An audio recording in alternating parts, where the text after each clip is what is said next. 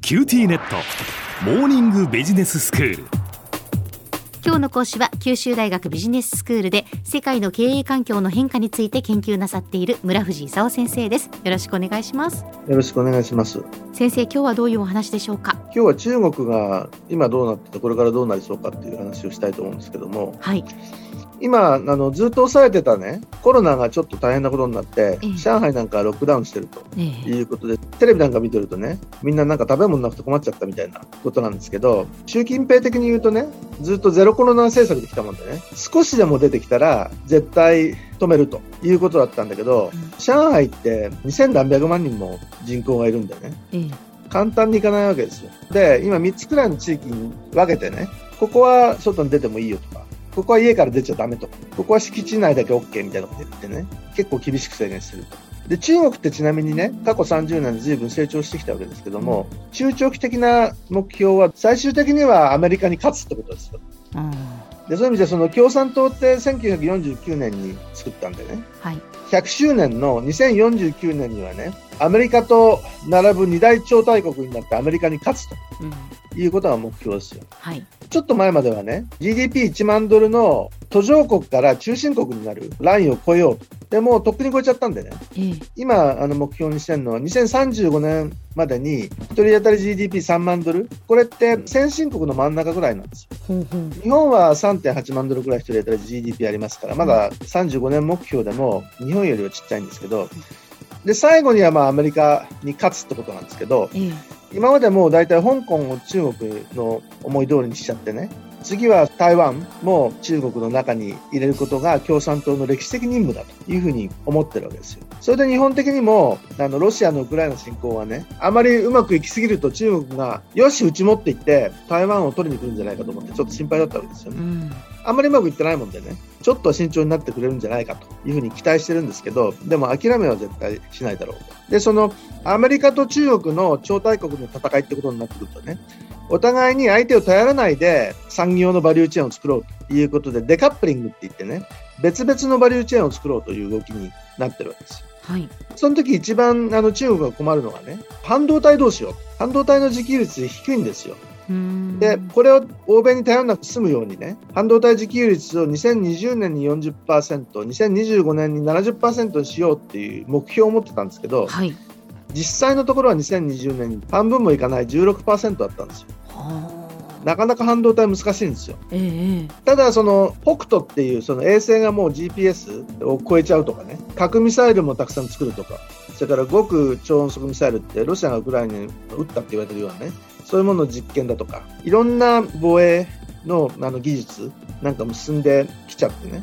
今回のロシアも中国は助けてるんで、なかなか参ったって言わないという状況ですよね。はいで、今回過去2年コロナだったわけですけど、うん中国の GDP ってどういうふうになってきたか知ってますもうコロナ前にまだ戻ってはいないんですかあの何をもって戻ったかっていうことですけど、ええ2019年に6.1%成長だったものが、はい2020年2.3%成長だったんですよ。ええアメリカだとか日本なんかはマイナスだったんでね、はいプラスで済んだっていうこと自体すごいことなんだけど、うんでも6.1%に比べると4%ぐらい落っこったんでね、はいはい落っこった反動で、去年は8.1%伸びたんですよ。はあ。で、今は。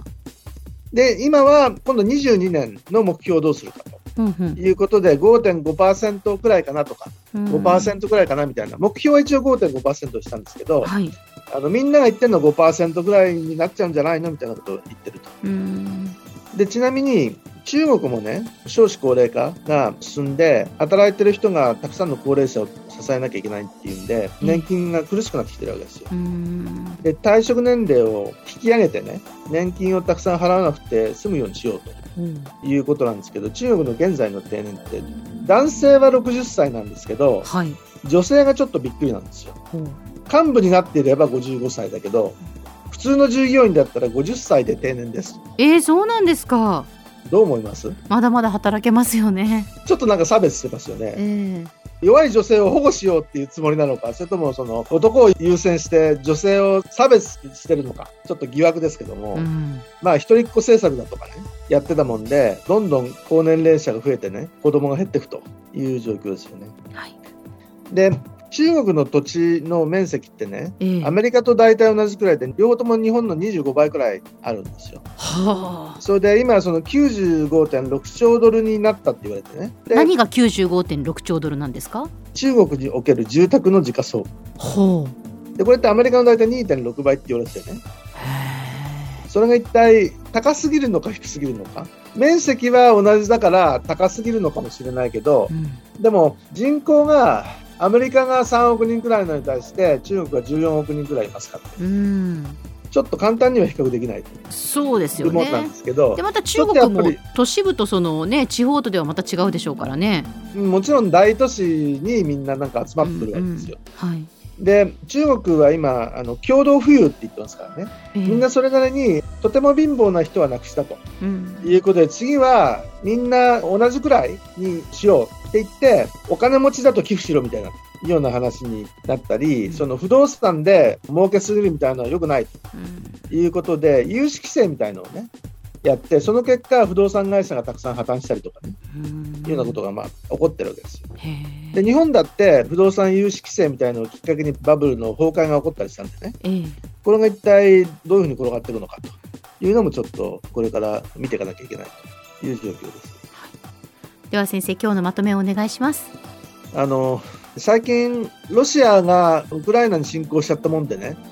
中国の話がなんかなかなか出てこなくなっちゃったんですけども、アメリカは第一列島線内に中国を封じ込めて、中国はアメリカを第二列島線外に追い出そうという考えは今でも続いててね、それでその、えーアメリカと中国が二大強国でね、でお互いに物を買ったり組み立てたり販売したりっていうそのバリューチェーンを別々に作ろうというような動きは継続してるところなんですよ。ただ、その半導体の自給率だとかね、必ずしもうまくいってないんでね、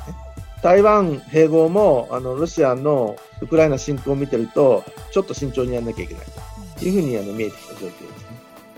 今日の講師は九州大学ビジネススクールで世界の経営環境の変化について研究なさっている村藤功先生でしたどうもありがとうございましたありがとうございました。